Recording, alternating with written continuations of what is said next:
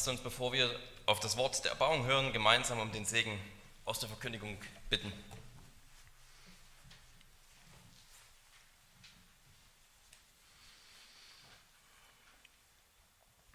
Lebendiger Gott und Vater, wir kommen zu dir, denn du bist die Quelle des Lebens. In deinem Licht sehen wir das wahre Licht, das Licht der Herrlichkeit deines Sohnes in dem Evangelium. Wohin sonst sollten wir gehen?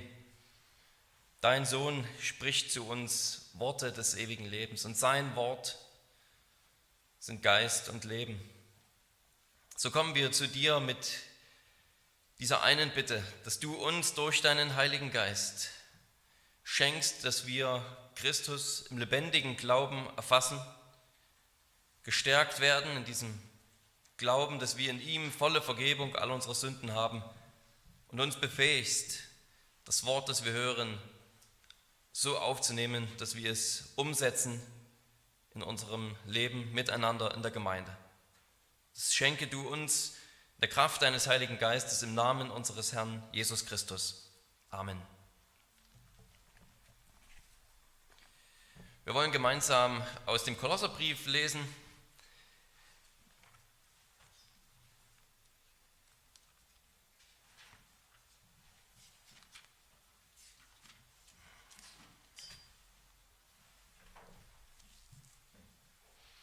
Kolosserbrief, Kapitel 3, die Verse 12 und 13.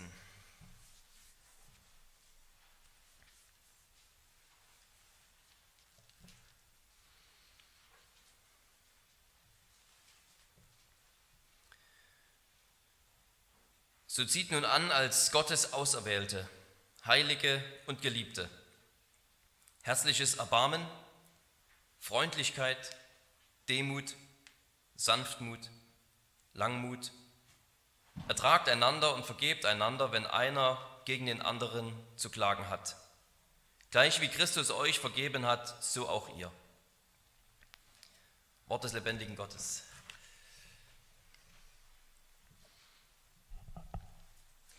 Der Gladiator, ein Film, der euch vielleicht bekannt ist. Maximus, Maximus' Frau und Kind werden getötet und er begibt sich auf einen Rachefeldzug. Braveheart. William Wallaces Frau und Geliebte werden getötet und er startet einen Rachefeldzug gegen England. John Wick, sein Hund wird getötet und er geht auf einen Rachefeldzug.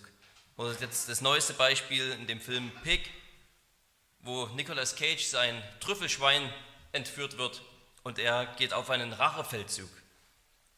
Keiner dieser Filme wäre länger als eine halbe Stunde, wenn die Helden gesagt hätten, ich kann es kaum tragen, ich kann es kaum ertragen, aber ich vergebe meinen Feinden. Diese Filme und ihr Unterhaltungswert für uns lebt davon, dass wir diesen Rachefeldzug sehen wollen. Oder gehen wir in die Literatur. Da haben wir das alte Nibelungenlied, wir haben den Graf von Monte Cristo, wir haben Hamlet, wir haben Michael Kohlhaas, was vielleicht einige in der Schule lesen mussten. Welche Zeit, welches Land, welche Kultur auch immer, sie alle haben diese eine Geschichte. Diesen Unschuldigen, der verraten wird, der verkauft wird, der verfolgt wird, der bestohlen wird, dem alles genommen wird, was er hat und der dann auf Rache sind und Rache an seinen Feinden nimmt. Und dann ist da Jesus, der unschuldig ist, von seinem Freund und seinem Jünger Judas verraten wurde, von seinem Freund und Jünger Petrus öffentlich verleugnet wurde, der dann verhaftet wurde, angespuckt, gefoltert, gekreuzigt, mit Fäusten geschlagen am Kreuz dann noch verspottet. Und dort hängt er an diesem Kreuz und sagt, Vater, vergib ihnen, denn sie wissen nicht, was sie tun. Ich finde, keine Schuld an ihm urteilt Pontius Pilatus, Aber er ist nicht nur unschuldig in dem Sinne, wie es vielleicht auch der Graf von Monte Cristo war, Edmond Dantes oder der Tribun Maximus, dem man einfach rein menschlich nichts vorwerfen konnte, sondern er ist in der Tat völlig ohne Sünde, unschuldig, ganz und gar vor Gott, ohne irgendeine Schuld in seinem ganzen Leben, so rein, so makellos, so heilig, wie nie ein menschliches Wesen hier auf Erden gelebt hat aber dann verraten, verkauft für 30 Silberlinge, betrogen, alleingelassen, getötet und immer noch predigt er am Kreuz, was er selbst lebt. Vater, vergib ihnen. Und er sagt uns, vergebt einander. Nachdem Jesus dann von den Toten auferstanden ist, da beginnt eine ganz neue Bewegung. Er gießt seinen Heiligen Geist auf die Gemeinde aus und er ruft eine Gemeinschaft von Menschen ins Leben, die seinen Namen tragen, Christen, Menschen, die diese Vergebung von diesem Kreuzestod für sich in Anspruch nehmen und aus dieser Vergebung leben. Und zu ihnen gehört Stephanus, der für seinen Glauben an Jesus von den Juden gesteinigt werden soll. Da heißt es in Apostelgeschichte 7, Abvers 57, sie stürmten einmütig auf ihn los. Und als sie ihn zur Stadt hinausgestoßen hatten, steinigten sie ihn. Und die Zeugen legten ihre Kleider zu den Füßen eines jungen Mannes nieder, der Saulus hieß. Und sie steinigten Stephanus, der betete und sprach, Herr Jesus, nimm meinen Geist auf. Und er kniete nieder und rief mit lauter Stimme, Herr, rechne ihnen diese Sünde nicht an. Und nachdem er das gesagt hatte, entschlief er. Saulus aber hatte seiner Ermordung zugestimmt. Saulus, dieser Mörder, er erkennt wiederum Christus. Er fängt wiederum an, aus dieser Vergebung vom Kreuz zu leben. Und er schreibt nun den Kolossern. In Kapitel 1, Vers 14, in ihm, in Jesus haben wir die Erlösung durch sein Blut, die Vergebung unserer Sünden. Und wie es in unserem Predigtext heute heißt, Kapitel 3, Vers 13, vergebt einander. Diese Bewegung vom Kreuz, von Jesus am Kreuz zu Stephanus unter den Steinen, zu Paulus, der vom Mörder zum Apostel wird, sehen wir die unglaubliche, aber wahre Kraft der guten Nachricht Gottes. Dass Gott uns armen Sündern alle unsere Missetat und das Böse, das uns immer noch anhängt bis heute, um des Blutes Christi willen nicht zurechnet. Und dass wir dann durch seine Gnade unserem Herzen unserem Nächsten von Herzen verzeihen wollen. Gott errettet sein Volk von seinen Sünden durch die Vergebung der Sünden und er errettet dieses Volk dafür, dass sie nun diese göttliche Gnade selbst wie eine zweite Natur, nein, eigentlich als ihre erste und erneuerte Natur ausleben. Und das ist neben vielen, neben vielen anderen sehr guten Gründen ein Grund, warum wir heute hier sind, nicht wahr? damit wir uns wieder daran erinnern, uns wieder ins Gedächtnis rufen, dass uns vergeben wurde und so angeregt werden, uns gegenseitig zu vergeben. Dass wir dadurch angeregt werden, Christus in dieser rachsüchtigen Welt wieder zu spiegeln. In zwei einfachen Punkten wollen wir uns anschauen, was Paulus hier schreibt. Gleich wie Christus euch vergeben hat, so auch ihr. Diese ganz einfache und doch so klare und starke Botschaft will er vermitteln. Durch Jesus gibt es eine volle Vergebung für all unsere Sünden und diese Tatsache macht uns dann zu neuen Menschen, die genau diese Gnade wiederum hinaus reflektieren in die Welt und in die Gemeinschaft der Heiligen selbst. Lass uns zuerst anschauen, dass Gott uns vergeben hat, dass wir Vergebung empfangen. Die Botschaft, dass wir durch Jesus Vergebung all unserer Sünden haben, die könnte im Kolosserbrief eigentlich nicht klarer sein. Das ist das große Argument, das Paulus an die Kolosser gerade schreibt, die ja auch von Irrlehrern wieder unterwandert wurden. Und er sagt, es braucht keine übernatürlichen Visionen. Es braucht keine zusätzliche Offenbarung. Es braucht kein zweites Gnadenwerk. Es braucht keinen besonders asketischen Lebensstil, wo man auf bestimmte Nahrungsmittel oder andere Dinge der Schöpfung verzichtet, um besonders geistlich zu werden. Es braucht keine zusätzlichen Tricks, es braucht keine menschlichen Systeme, es braucht keine besonderen Programme, die das Scheinwerferlicht von Jesus wegrichten, sondern unsere volle Errettung und die Kraft für ein neues Leben als Christusförmige Menschen kommt jedem Gläubigen zu, und zwar direkt von Jesus selbst. Jesus ist so vollkommen und sein Werk ist so vollkommen, dass wir in ihm die ganze Fülle haben, ganze Fülle des Lebens, die ganze Fülle des Heils, die ganze Fülle der zukünftigen Herrlichkeit, die uns erwartet, die ganze Fülle der Weisheit. Und darum schreibt Paulus in Kapitel 2, Vers 13, er hat euch, die ihr tot wart, in den Übertretungen und in dem unbeschnittenen Zustand eures Fleisches mit ihm lebendig gemacht, indem er euch alle Übertretungen vergab. Alle Übertretungen vergab. Alles ist vergeben. Im niederländischen Glaubensbekenntnis Artikel 21 über die Rechtfertigung, da heißt es gut über Jesus, ein Gerechter hat für die Ungerechten gelitten, und zwar sowohl an seiner Seele als auch an seinem Leib, sodass er, indem er die furchtbare Strafe fühlte, die wir für unsere Sünden verdient hatten, Blut und Wasser schwitzte und endlich ausrief, mein Gott, mein Gott, warum hast du mich verlassen? Dies alles ertrug er zur Vergebung unserer Sünden. Er hat das Glaubensbekenntnis wunderbar auf den Punkt gebracht. Dies alles ertrug er, damit wir volle Vergebung aller unserer Sünden haben. Schuldlos ist er gestorben, um die Schuld anderer zu tragen. Und so hat er die Vergebung gewirkt und gleichzeitig dabei noch selbst seinen Feinden vergeben, die ihn dorthin gebracht haben. Gott sagt uns zu, ihr seid mit Christus gestorben ihr seid geistlich mit ihm auferstanden von den Toten zu einem neuen Leben. Und jeder, der auf diese Weise mit Jesus verbunden ist, der hat sein altes Ich gekreuzigt. Der hat sein altes Ich hinter sich gelassen.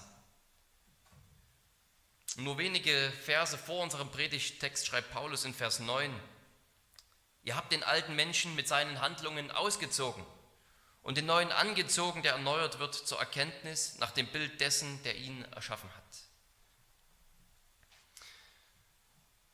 Was der Herr in unserer heutigen Passage von uns fordert, ist, dass wir den neuen Menschen anziehen. Dass jeder von uns Christen in der Kraft des Heiligen Geistes so lebt wie Christus selbst. Wir sind neue Menschen geworden, die nach seinem Bild erneuert werden die also immer mehr so geformt werden wie, wie Christus ist, die immer mehr so aussehen wie Christus. Seine Gestalt nehmen wir an. Natürlich werden wir keine Erretter. Wir werden Christus nie so imitieren, als könnten wir seine, seine Rolle, sein Werk übernehmen. Aber in der Art, wie wir leben, werden wir immer mehr wie er selbst. Und wir können, wir können das kaum besser darstellen, als wenn wir uns gegenseitig vergeben. Denn dazu ist er gekommen, um sein Blut zur Erlösung für viele zu vergießen. Was der Herr von uns fordert, das ist ein Lebensstil, wo deutlich wird, die Einheit zwischen Jesus und mir ist so eng, ist so stark, dass ich sowohl durch sein Werk gerettet werde, als auch zugleich immer mehr wie er selbst werde. Darum konnte Stephanus mit fast identischen Worten wie Jesus selbst beten zu Gott und seine Hinrichtung ertragen, weil er so in das Bild Christi gestaltet wurde, der erste Märtyrer. Und wir sehen eine unglaubliche Christusähnlichkeit. Was der Herr von uns fordert hier in diesem Text, ist keine Werksgerechtigkeit, die sagt, vergebt, weil ihr sonst gar keine Christen seid, weil ihr sonst kein Heil habt. Und was er auch nicht fordert, ist eine rein äußerliche, eine herzlose Vergebung, wenn es so etwas überhaupt gibt. Nur damit wir vielleicht endlich Ruhe haben oder um unser Christsein zu heucheln oder um eine lästige Pflicht zu erfüllen. Was er nicht fordert, ist, dass wir einfach vergeben, weil es vielleicht psychologisch auch für uns ganz wichtig und ganz gesund ist. Was er fordert, ist, dass wir aus dankbarem und liebendem Gehorsam praktizieren, was wir selbst empfangen haben. Dass wir so unserem Herrn ähnlich werden, dass wir kaum anders können, als dass wir ihn widerspiegeln wollen, indem wir einander vergeben, auch wenn es wehtut, auch wenn Vergeben schwerfällt. Hört euch allein die Anrede an, mit der Paulus hier die Gläubigen spricht. Er sagt, ihr seid die Auserwählten Gottes. Das auserwählte Volk, zu dem im Alten Testament eigentlich nur die Juden quasi gezählt haben. Sie waren das auserwählte Volk Gottes, wird immer wieder deutlich. Plus eine Handvoll Heiden, die mit zu dem Volk der Israeliten dann gehörte. Aber jetzt gehören eben alle zu den Auserwählten Gottes, die Jesus als ihren Herrn anrufen. Sie sind die Auserwählten Gottes. Und dann noch dazu, heilig, Heilige und Geliebte. Was kann es Besseres für einen Sünder geben, als zu hören, dass er in Jesus ein heiliger Gottes ist. Ein heiliger Gottes. In diesem Kontext beschreibt heilig nicht welche, die durch ihren in der Heiligung sozusagen, in ihrem eigenen moralischen Wandel schon viel Fortschritt gemacht haben, sozusagen den Prozess der Heiligung, sondern es beschreibt den Status, den wir haben. Es beschreibt den Status. Wir sind wie die, wir sind die Auserwählten Gottes. Wir sind Geheiligte, die Gott sozusagen herausgerissen hat aus der Welt und sich selbst weit, auf sich selbst hin ausgerichtet hat. Und dann Geliebte.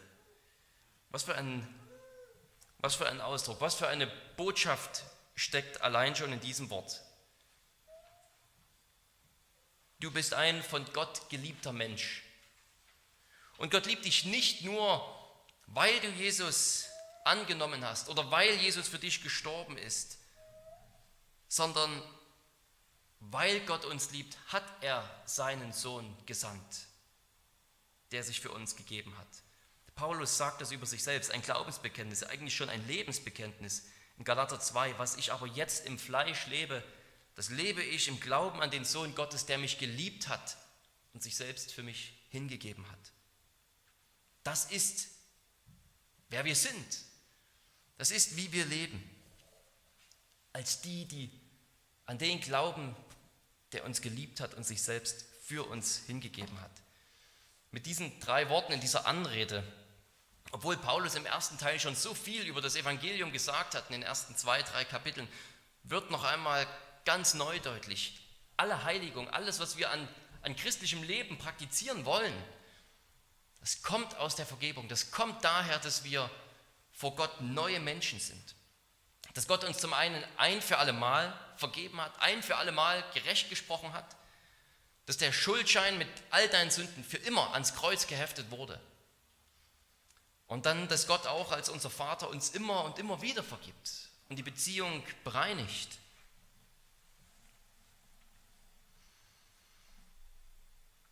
Und wenn du das heute hörst und weißt, dass du diese Vergebung nicht hast, dass dich dein Gewissen noch anklagt wegen all dem Bösen, was du getan hast, all deiner Gedanken, Worte und Werke, dann rufe Jesus als deinen Retter an. Dann erkenne ihn als deinen Erretter an, vertraue auf ihn. Und dann kannst du wissen, dass nicht nur anderen die Vergebung der Sünden gilt, sondern dass auch du in ihm Vergebung der Sünden, Gottes Gerechtigkeit und ewiges Heil empfängst. Und ebenso ist es natürlich eine Aufforderung an uns alle. An uns alle, die wir Jesus schon im Glauben ergriffen haben, dass wir Gott weiterhin unsere Sünden bekennen. Dass wir täglich beten, vergib uns unsere Schuld. Dass wir uns nicht fürchten, wieder und wieder mit unseren Sünden zu Gott zu kommen. Mit dem, was, was wir täglich falsch machen. Mit dem, wo wir mehrmals täglich das Gleiche falsch machen. Wir können damit immer zu Gott kommen. Und wenn wir das verstanden haben, wenn wir, wenn wir das verinnerlicht haben, diese wirklich frohe Botschaft, die gute Nachricht, dann ist die Grundlage gelegt, um wirklich einander vergeben zu können Das wollen wir uns als zweites anschauen. Nämlich, dass wir auch jetzt, wo wir Vergebung empfangen haben, Vergebung austeilen wollen. Und wenn man sich diesen Reichtum an Gnade vor Augen führt, dann sollte man meinen, dass Vergebung unter Christen eigentlich ein Hauptthema ist. Man sollte meinen, dass Vergebung unter Christen viel und mit Freude praktiziert wird, weil was gibt es Besseres, als genau das zu tun, was wir selbst empfangen haben, wodurch wir leben? Man sollte meinen, dass wir viel darüber nachdenken, weil es ja der Kern des Evangeliums ist, dass Gott uns vergibt, dass wir in ihm die Erlösung haben durch sein Blut, die Vergebung unserer Sünden. Und dann wiederum, dann schauen wir in die Gemeinden, wir schauen in die Ehen, in die Familien, in die Freundschaften, in die Bekanntschaften, in die christlichen Organisationen und vor allem in unser eigenes Gedankenleben. Und wir merken, dass wir Christen kaum besser sind als die Weltmenschen. Es gibt natürlich Unterschiede, die ich auch nicht kleinreden will. Es gibt Beispiele wunderbarer Vergebung, sowohl in der christlichen Welt da draußen als auch in unserer Gemeinde. Und das ist etwas Herrliches, wofür wir Gott danken können. Aber ich denke, dass ich mit meiner, unter, mit meiner Einschätzung trotzdem richtig liege. Ich denke, dass ich nichts unterstelle, wenn ich sage, die meisten Christen denken nicht regelmäßig und aktiv darüber nach, wie häufig sie eigentlich im Alltag vor der Entscheidung stehen, vergeben zu vergeben. Wir stehen vor dieser Entscheidung, wo wir uns sozusagen dafür entscheiden könnten und sollten, jetzt zu vergeben und wir kriegen es nicht einmal mit, dass jetzt der Moment wäre, diese Christusähnlichkeit wiederzuspiegeln. Und wenn wir es mitkriegen, dann merken wir erst einmal, wie schwer es uns in Wirklichkeit fällt und wir führen alle möglichen Gründe an, warum wir es nicht machen müssen.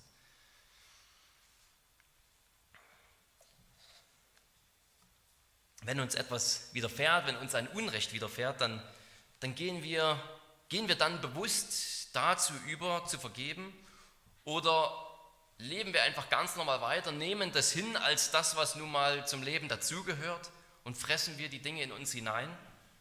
Vielleicht geht es eine Weile gut, den Frust in sich hineinzufressen, bis es einem hier steht. Und dann kommt alles raus und macht alles nur noch schlimmer. Oder wenn wir es gleich mit größeren Sünden und Ungerechtigkeiten gegen uns zu tun haben, hegen wir dann länger als uns selber lieb ist Groll in unserem Herzen? Sind wir es gewohnt, vor Gott mit unserem eigenen Herzen zu kämpfen und gegen unsere eigene Unversöhnlichkeit, um sie zu besiegen und zum Schritt der Vergebung zu kommen? Oder lassen wir häufiger in unserem Kopf die Sünde des anderen ablaufen, wie in einem Film, um unseren Zorn irgendwie zu rechtfertigen? Gehen wir im Kopf Streitgespräche durch, wo wir es dem anderen so richtig geben, sodass wir wenigstens in unserem Kopf das Gefühl der Genugtuung haben, dass wir dem anderen jetzt ein schlechtes Gewissen bereitet haben, wegen dem, was er mir angetan hat? Erwischen wir uns dabei, wie wir die alten Geschichten von vor zwei Jahren aus der Schublade holen um sie dem anderen wieder unter die Nase zu reiben. Ich sage diese Dinge wirklich nicht, um uns zu beschämen. Und wer sich hier erkennt und wiederfindet, und das geht uns wahrscheinlich allen so, der kann es ja gerade zu Gott bringen. Der kann damit zu Gott gehen, um Vergebung bitten und ihm wird vergeben werden. Und dann geht es neu los. Und mein Ziel ist es vielmehr, uns hier zu sensibilisieren für all die Situationen in unserem Alltag, wo das Ausleben unserer Christusförmigkeit im Vergeben gefragt ist. Mein Ziel ist es, uns dafür zu sensibilisieren, wie viele Situationen es eigentlich jeden Tag gibt für uns, wo wir uns bewusst fürs Vergeben entscheiden sollten. Wir lassen diese Situation an uns vorbeistreichen und versuchen sonst irgendwie mit den Problemen oder auch mit den anderen Menschen umzugehen. Wir lassen die Probleme aufkommen. Wir hoffen dann, dass sie sich von allein wieder aus dem Staub machen und wir denken, dass etwas murrend zu schlucken das gleiche sei wie zu vergeben. Vergebung ist ein so komplexes und schweres Thema. Es gibt so viele Fragen, über die wir vielleicht noch nie nachgedacht haben. Wie bekenne ich meine Sünde richtig? Muss ich jeden falschen Gedanken, den ich über einen anderen Menschen habe, mit dieser Person ansprechen, um ihn dann um Vergebung zu bitten? Muss ich vergeben, wenn der andere es nicht bereut? Oder was mache ich, wenn er oder sie vielleicht Reue zeigen, aber ich habe das Gefühl, dass sie es gar nicht ernst meinen? Wenn ich alles vergeben soll, warum gibt es sowas wie Kirchenzucht? Und soll ich auch vergeben, wenn ich mich gar nicht danach fühle? Ist das nicht eigentlich Heuchelei und noch viel schlimmer? Es gibt so viele wirklich spannende Fragen, die in unserem Alltag wahrscheinlich viel relevanter sind, ohne dass wir es wissen, weil wir es noch nicht so formuliert haben, weil wir sozusagen unseren Gedanken noch nicht darauf ausgerichtet sind und sensibilisiert sind. Ich werde gar nicht alles klären, aber ich hoffe, dass das noch einmal deutlich macht, wie viele wichtige Fragen es rund um dieses Thema für uns zu klären gibt. Bei all diesen wichtigen Detailfragen möchte ich den Punkt rausgreifen, der meiner Meinung nach in Kolosser 3 am deutlichsten wird, nämlich, dass wir eine allgemeine und bedingungslose Vergebungsbereitschaft haben sollten. Wir sollten eine allgemeine und bedingungslose Vergebungsbereitschaft haben. Paulus führt hier keine Details an, er, er, er strickt keine Situation, um ein bestimmtes Element über Vergebung deutlich zu machen, sondern er gibt uns ein Grundprinzip. Er fordert uns zu einem Grundprinzip auf, nämlich dass wir uns gegenseitig ertragen und vergeben, wenn einer über den anderen was zu beklagen hat. Super allgemein, aber genau deswegen ist es gerade so wichtig, genau deswegen ist es gerade so relevant, weil das wahrscheinlich die Situationen sind, die im Alltag für uns am häufigsten passieren. Die Kleinigkeiten, da geht es los, wo wir uns gegenseitig ertragen müssen und vergeben sollen dass wir eine prinzipielle Gesinnung und Grundeinstellung haben sollen, dass wir dem anderen vergeben wollen.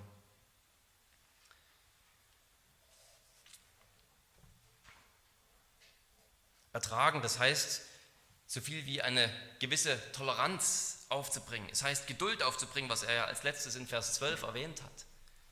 So können wir nur ertragen. Und in der Gemeinde, da müssen wir uns schon gegenseitig ertragen und aushalten.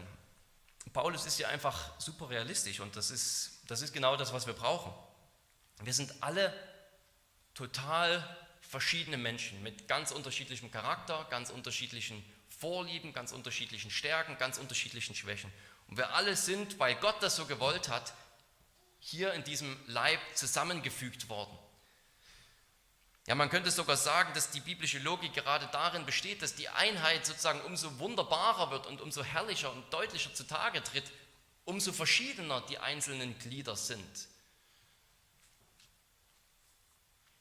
Und darum ist es so wichtig, dass wir uns gegenseitig ertragen. Das Wort ist zwar eng verbunden mit der Vergebung hier, aber ich denke, dass, dass es auch in Bereichen anwendbar ist, wo es nicht sozusagen um Unrecht gegen mich im strengeren Sinne geht.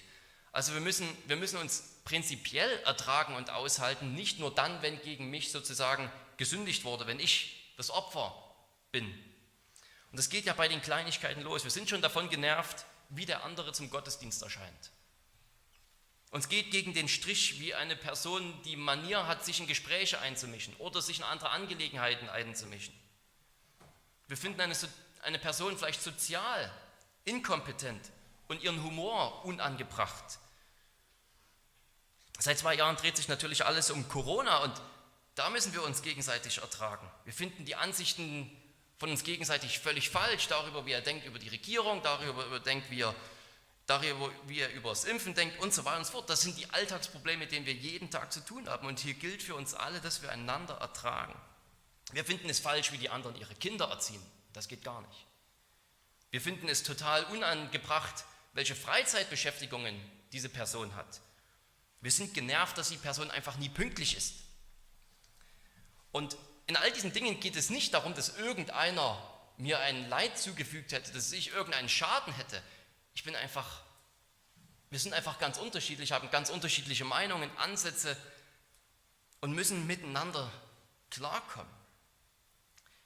Obwohl das kein Unrecht ist, das gegen mich geschieht, ist es trotzdem etwas, wo wir aktiv werden müssen, um uns einander zu ertragen, damit wir nicht sozusagen eine Bitterkeit in uns und einen Frust in uns aufkommen lassen.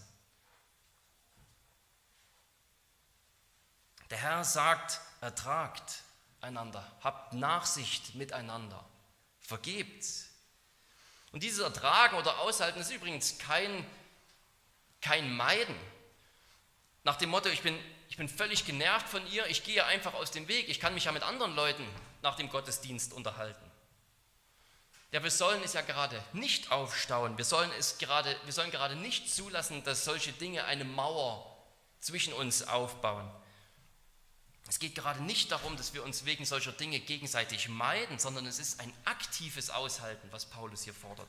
Ein aktives Aushalten, wo man sogar aufeinander zugeht und Dinge anspricht und sagt, ich merke, dass wir so unterschiedlicher Meinung sind. Ich habe irgendwie den Eindruck, in letzter Zeit haben wir uns irgendwie entfremdet oder gehen uns aus dem Weg und wir sind Geschwister, wir sind Brüder im Herrn, wir sind Schwestern im Herrn.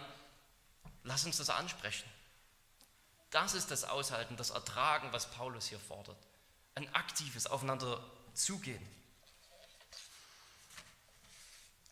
Und indem wir ertragen, indem wir diese Art der Nachsicht üben, indem wir so vergeben, sollen wir also nicht nur meiden, was ja eigentlich eine Form, eine, eigentlich eine Form der Abspaltung und der Spaltung dann ist, mitten in der Gemeinde unter Geschwistern, sondern wir ertragen und wie es in Vers 12, heißt, in Vers 12 heißt, wir erbarmen uns dadurch über den anderen. Wir sind freundlich zu dem anderen. Wir sind demütig gegenüber dem anderen. Wir sind sanftmütig. Und dann ist da natürlich noch Vergebung, wo wir wirklich geschädigt wurden. Da wurde uns wirklich Schaden zugefügt. Wir wurden verletzt. Wir wurden enttäuscht. Wir merken, wie der Frust und der Zorn in uns hochkommen oder vielleicht auch die völlige, völlige Resignierung. Und auch hier gilt, wie euch vergeben wurde, so vergebt. Wenn einer gegen den anderen zu klagen hat, jeder ist hier gefragt. Es gibt hier keinen Unterschied. Es gibt hier keine, keine Differenzierung von Paulus, bei welchen Sünden was gilt und so weiter. Es geht um eine Grundeinstellung dass wir bedingungslos vergeben sollen, wo das möglich ist. Es gibt Fälle, wo durch Sünde eine Eiseskälte in einer Beziehung entsteht, die nur dadurch gebrochen werden kann, dass echte Versöhnung stattfindet, wo beide Seiten, beide Parteien aufeinander zugehen müssen. Da lebt man vielleicht noch mit jemandem zusammen, man trifft sich noch mit jemandem in der Gemeinde, aber es ist im Grunde wie tot. Die Beziehung ist wie tot. Und hier geht es nicht ohne echte Aussprache, ohne Versöhnung. Es gibt ebenso Sünden, wo es nötig ist, dass ich die Person, die mir geschadet hat, anspreche auf ihre Sünde. Das sollte dann allerdings wiederum auch nicht im Geist der Rache geschehen, nach dem Motto, ich weiß genau, was du gegen mich getan hast und jetzt werde ich dir die Meinung geigen, sondern auch dieses Ansprechen wiederum passiert dann aus einem Geist der Vergebung, der Liebe, in einem Bewusstsein, wie viel mir vergeben wurde. Und es gibt eben dieses Vergeben von Sünden, was wir so oft im Alltag praktizieren sollen. Ein Vergeben ohne große Formalitäten. Wo es nicht Versöhnung von zwei Parteien geben muss, wo ich den anderen nicht ansprechen muss, wo ich weiß, der hat mir geschadet, der hat mir wehgetan, aber ich werde das jetzt nicht zum Thema machen, ich werde ihm einfach vergeben.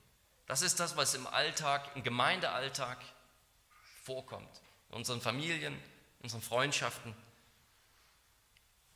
In diesem Fall spricht man die Person gar nicht an. Man vergibt einfach. Man trägt nicht nach. Jemand hat es einmal so gut auf den Punkt gebracht. Der beleidigte oder geschädigte Mensch entschließt sich, von der Verfehlung des anderen abzusehen und nicht zuzulassen, dass der Vorfall die Beziehung dauerhaft belastet oder dass Bitterkeit aufkommt. Im Ergebnis legt sich dann der vergebende Mensch fest. Er will sich nicht mehr an die Verfehlung des anderen erinnern. Er will keinen Groll hegen, keine Aussprüche oder Forderungen an den anderen erheben. Er will der Versuchung widerstehen, in dumpfes Brüten zu verfallen oder gar in Rachegedanken. Das ist das, was wir praktizieren sollen und dürfen. Das ist ein Privileg, das ist die Art, wie eine Gemeinschaft eben tatsächlich zu einer Gemeinschaft und Einheit zusammenwächst. Nicht nur zu einem Nebeneinander, wo man die Hälfte der Gemeinde irgendwie eher akzeptiert, statt wirklich liebt. Das ist kein Gefühl, das ist eine bewusste Entscheidung. Eine Entscheidung, dem anderen so zu begegnen, wie der gekreuzigte und auferstandene Herr mir schon tausendmal begegnet ist. Mit der Vergebung, wann immer ich zu ihm komme und ihm darum bitte. Das ist das Ende von Kopfkino. Das ist das Ende vom Aufwärmen alter Geschichten. Das ist das Ende von Selbstbemitleidung. Und es ist der Anfang davon, ein weiteres Mal durch die Botschaft des Kreuzes so geprägt zu werden, so verändert zu werden, dass ich immer mehr handle wie Christus selbst. So zu vergeben, das bedeutet einmal mehr das Ende dessen, was Paulus in Vers 8 erwähnt. Zorn, Wut, Bosheit, Lästerung, hässliche Redensarten. Es ist einmal mehr das Ende des alten Menschen. Und es ist einmal mehr der, der Anfang, als der neue Mensch zu leben, der wir in Christus schon sind, der sich in herzliches Erbarmen einkleidet, in Freundlichkeit, in Demut, in Sanftmut, in Langmut. Und zwar in der Kraft des Heiligen Geistes, denn aus eigener Kraft können wir das nicht. Möge der Geist Gottes uns diese Kraft geben. Möge der Geist Gottes uns hier in der Gemeinde die Kraft geben, so zu vergeben, so zu leben, so diesen neuen Menschen, der wir sind, auch gemeinsam als Gemeinschaft zu bilden und zu formen. Möge er uns die Kraft geben, so zu dulden, so zu vergeben und der Rache ein Ende zu machen unter uns.